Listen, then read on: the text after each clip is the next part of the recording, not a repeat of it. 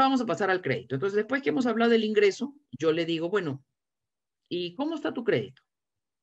Y me dice, bueno, mi crédito está en 640, 660, por ahí. ¿Y por qué estará tan bajo? le digo, ¿no? ¿Por qué crees que esté tan bajo? Y me dicen, bueno, lo que pasa es que con esto de la pandemia, he, dejado de trabajar, unos, dejé de trabajar unos meses y viví con mis tarjetas de crédito.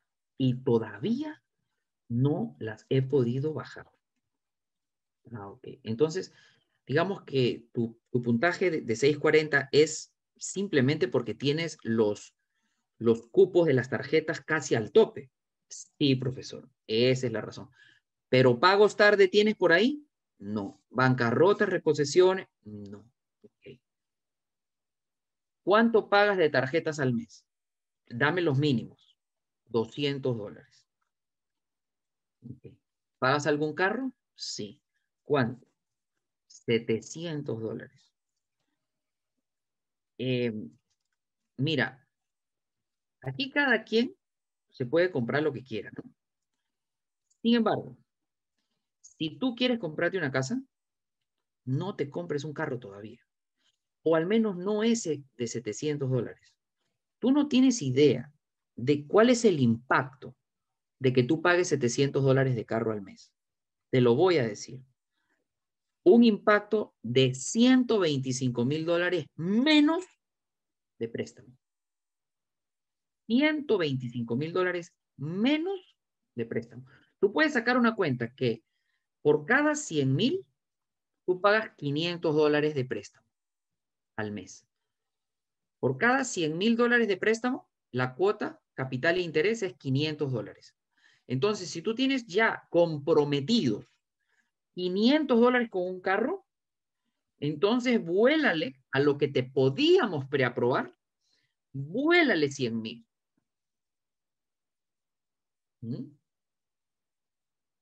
Entonces, si ustedes tienen la oportunidad de conversar con alguien y dicen, ah, mira, queremos comprar casa y también estamos pensando cambiar el carro, no, no, el carro no cambie todavía. Los evictions sí limitan la compra de una casa. Cualquier cosa que tú tengas en el reporte de crédito negativo te va a limitar eh, la compra de una casa. Mira.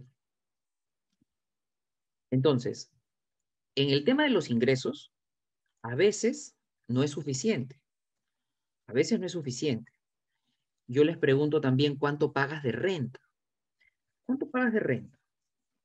Y me dicen por decirte 750, estamos en una efficiency. ¿Y cuánto quieres pagar de mortgage? ¿Cuánto te sentirías cómodo pagando de mortgage? Y me dice por decirte mil dólares. Ok. Yo no digo ni bueno ni malo. Yo, yo tomo nota nada más. ¿Cuánto pagas de renta? ¿Cuánto te gustaría, te sentirías cómodo pagando de mortgage? Ok, mil dólares, perfecto. Pregunto, la casa que tú tienes planeado comprar, ¿cómo es? Bueno, queremos un 3-2. ¿Casa o apartamento? Casa.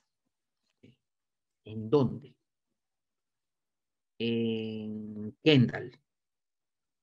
No da no dan con mil dólares. Entonces tú ya más o menos ahí te puedes ir dando cuenta que ese cliente va a tener que hacer alguna otra cosa. Porque con mil dólares no va a poder comprar lo que quiere. Entonces, hay personas que sí tienen, bueno, pero eso es del down payment, lo vamos a hablar al final. Entonces, con respecto al crédito, yo les pregunto, ¿no? Eh, por qué está tu puntaje así y, qué cosas tienen, ¿no? Qué cosas han pagado, etcétera.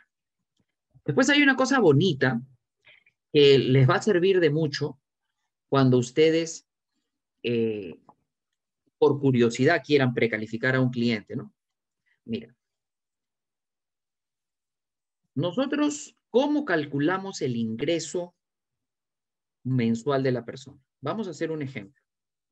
Voy a compartir mi pantalla y les voy a enseñar cómo es que calculo el ingreso de una persona. Vamos a poner aquí un ejemplo. tenemos a Pedro. Pedro que gana, al final del año le dan una W2 y él gana por hora. Por hora, él gana 18.50 y trabaja 40 horas por semana. ¿Ya? Y tenemos a Vilma, que también trabaja con W2, también le pagan por hora y ella gana a 13.50 la hora. Y ella trabaja 40 horas por semana. Y tenemos a su hijo, a su hijo Víctor. Su hijo Víctor también trabaja de empleado con una W2 al final del año y por hora le pagan a 11 dólares. Y trabaja sus 40 horas por semana. ¿Por qué le digo esto, muchachos? Porque cuando ustedes entrevistan a un cliente, si ustedes solo se quedan con el ingreso de él, no vamos a ver la figura completa. Nosotros tenemos que preguntar, ¿con quién más vas a comprar? Esa es otra pregunta que yo hago. ¿Tú vas a comprar solo o con alguien más? Si te dicen solo, pues ya tú sabes que eso es lo que hay. Pero si dicen, no, mi esposa también trabaja. Ok, ¿en qué trabaja tu esposa? Perfecto. Ya. ¿Tienes algún hijo? Sí. ¿Está trabajando? Sí. Ok. ¿Cuánto gana? Tanto. Perfecto. Yo no digo que vamos a meter a los tres, pero por si acaso, si fuera necesario, ya sabemos que contamos con alguien más. Entonces le voy a hacer el cálculo a esta familia. Esta familia paga dos carros. Paga dos carros. Uno de 400 dólares y otro de 350 dólares. Y en tarjetas, en total, pues pagarán unos 150 dólares al mes. Estas son las deudas. Entonces vamos a calcular el ingreso de esta familia. Primero el de Pedro. Pedro. Ingreso bruto mensual. ¿ah? Se hace así, muchachos. Lo que gana por hora, 18.50, lo multiplicas por el número de horas que trabaja. En este caso, 40. Yo no tengo teléfono, ahorita estoy sin nada. A ver quién me ayuda para calcular 18.50 por 40. 740. Muchas gracias, Mariana. 740 es por semana. Esto es por semana. Y ese número, Mariana, multiplícalo por 52 semanas que tiene un año. 38.480. 34.480. Ok, perfecto. Ya, ese es Pedro. Vamos a dividir esto entre 12, Mariana. 34. Entre 12. 2.873. 2.873. Vamos a suponer que Pedro es el único que va a comprar. No dice, no, yo quiero comprar solo, no quiero comprar con nadie. Ok. Y Pedro, para este ejemplo, vamos a hacerlo sencillo. Pedro no tiene nada de deudas. Nada de deudas.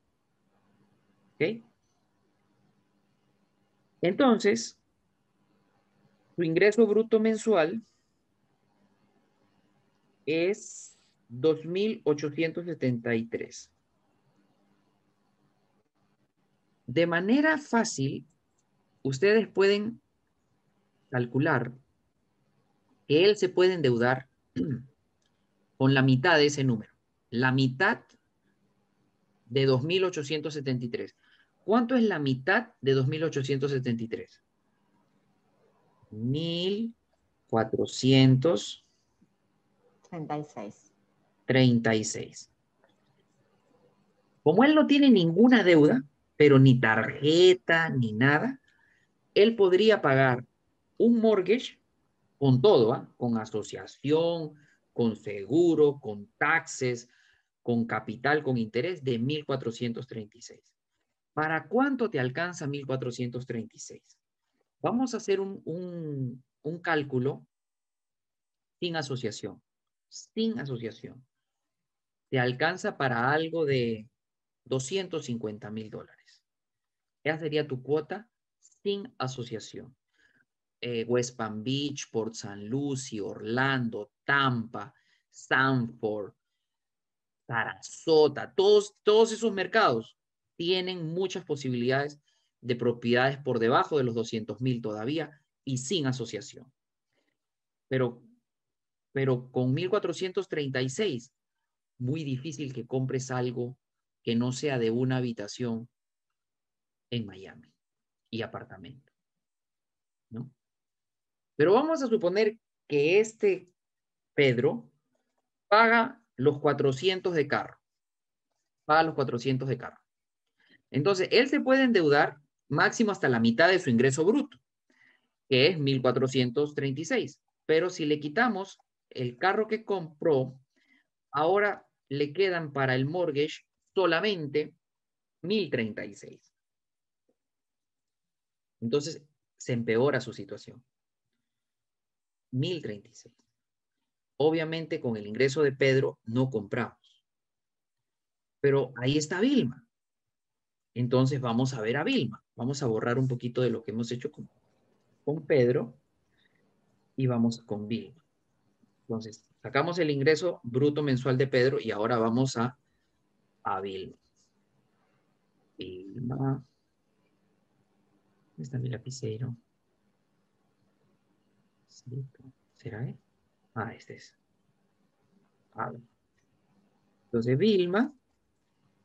A ver, muchachos. Vilma gana 13.50 la hora.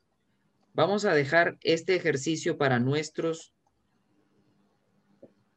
nuestros realtors, nuestros, nuestros eh, ¿cómo se dice? Participantes. 13 dólares 50 por hora y trabaja 40 horas.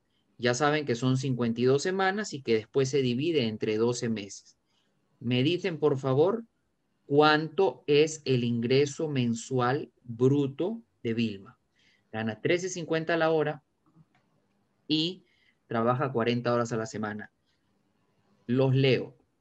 Vamos a dar unos, eh, Aquí ya 30 están segundos. Vamos a esperar un momentito, un momentito, Mariana, porque como hay un, un retraso con la señal en, el live.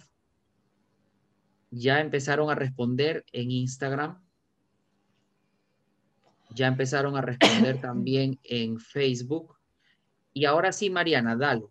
Da nuestro, ¿qué dicen por allá los, los participantes están coincidiendo en que son 2.340. Exactamente. Vilma tiene un ingreso bruto mensual de 2.340. Voy a poner acá este número, lo hicieron muy bien y ahora le voy a enseñar cómo se hizo. Entonces, el ingreso por hora, esto es todo lo, que hacemos los mortgage en, en, la oficina. O sea, esto que ustedes están aprendiendo es exactamente como lo hacemos con los clientes. No hay más ciencia. No hay más ciencia. Esto es lo que se hace. Cuando es W2, es sencillo. 1350 por 40, ¿cuánto da 1350 por 40? 540. 540 dólares. Y esto lo multiplicamos por 52 semanas. ¿Cuánto da eso? 28.080. 28.080. Y esto lo dividimos entre 12 y ya sabemos que nos da 2.340. Entonces tenemos a Pedro con 2.873 y ahora tenemos a Vilma con 2.340. Ya estamos en un ingreso sobre los 5.000 dólares mensuales. Entonces, entre, esto, entre ellos dos, tenemos 3, 1, 2, 5. 5.213 dólares de ingreso bruto mensual de la pareja. ¿Y qué dice la regla? Dice, ellos pueden tener deudas en total por la mitad de lo que ganan bruto, de lo que ganan bruto. Entonces, si ellos tienen un ingreso bruto de 5.213, ellos podrían endeudarse entre los dos hasta 2.606, 2.606 dólares. pero ellos pagan los dos carros. Entonces, 2.606, que es la mitad, 2.606, que es la mitad de los 5.203, de los 5.213,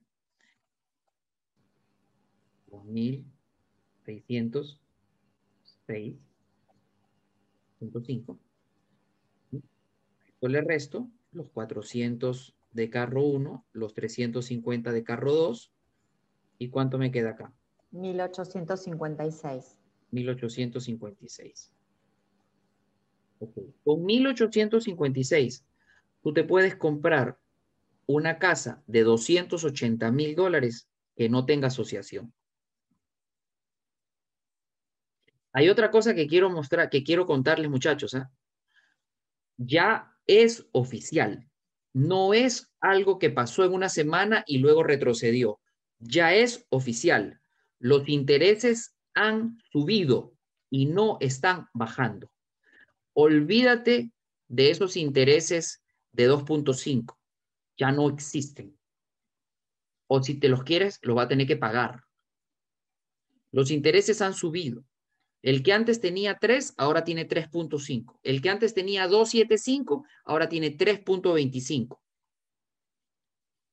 Los intereses han subido y no han retrocedido. Hoy se mostró en, en el mercado un, un, este, un incremento muy, muy fuerte.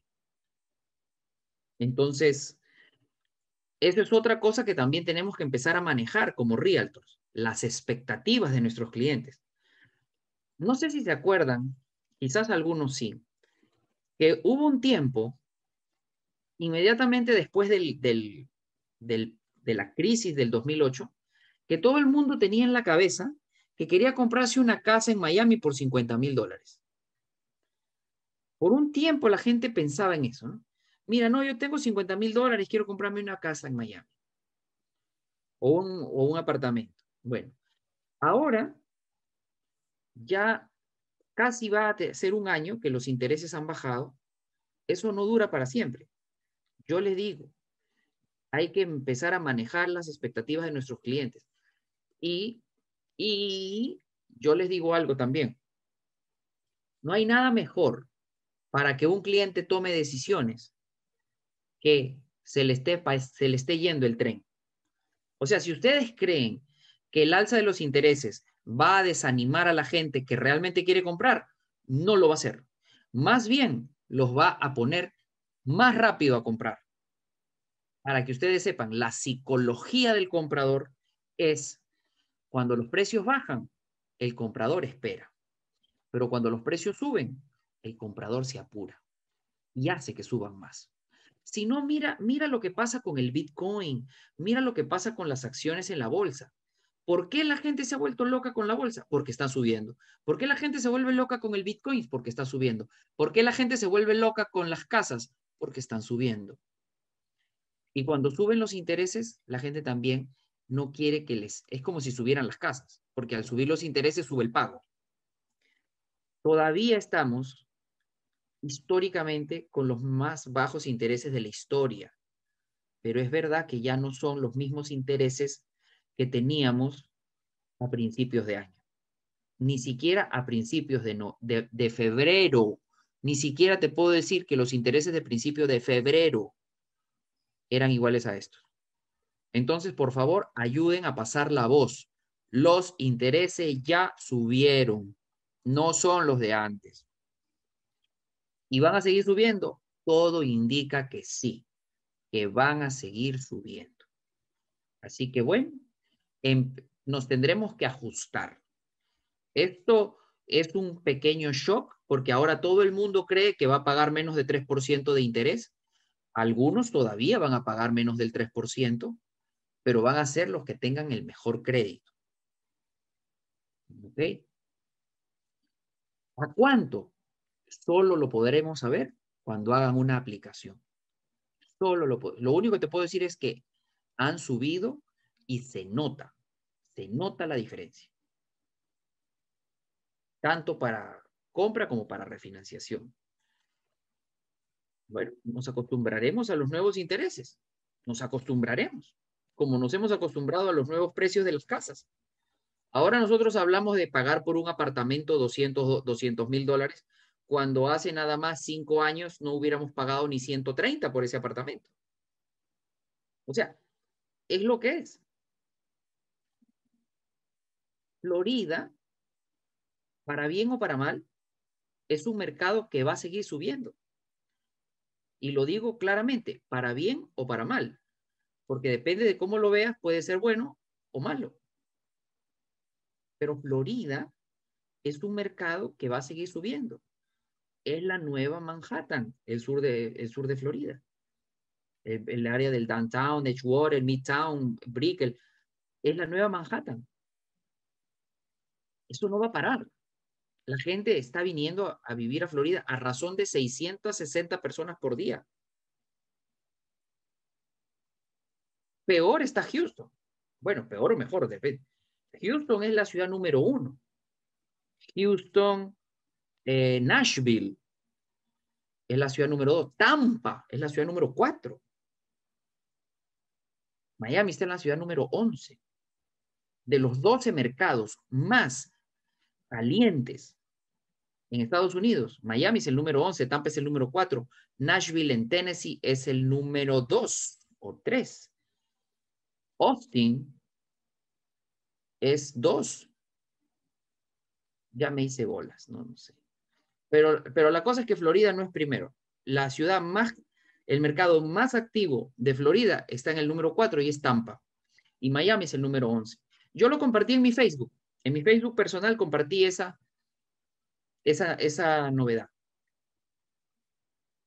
Bien, entonces, eso es con respecto al, al, crédito, ¿no? Ahí mismo les puedo sacar cuánto, hasta cuánto califica.